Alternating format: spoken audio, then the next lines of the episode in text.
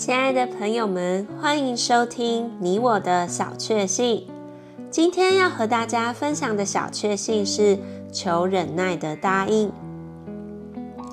有一个做生意的基督徒，觉得他最需要的是忍耐，因为他最大的弱点就是容易发脾气，这使他非常难过。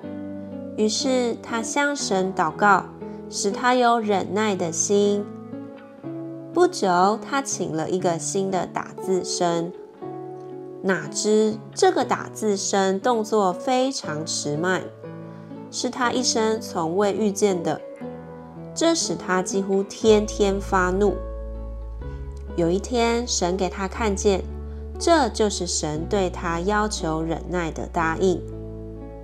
当他明白神如何答应他的祷告时，他才开始学习靠着神忍耐。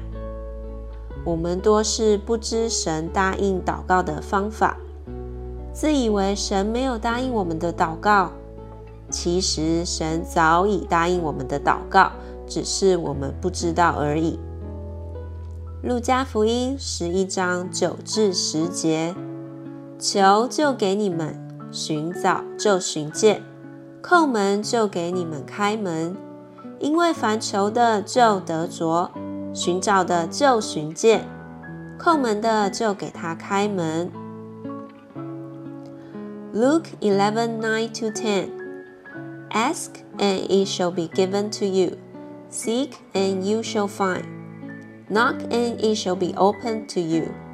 For everyone who asks receives, and who seeks finds.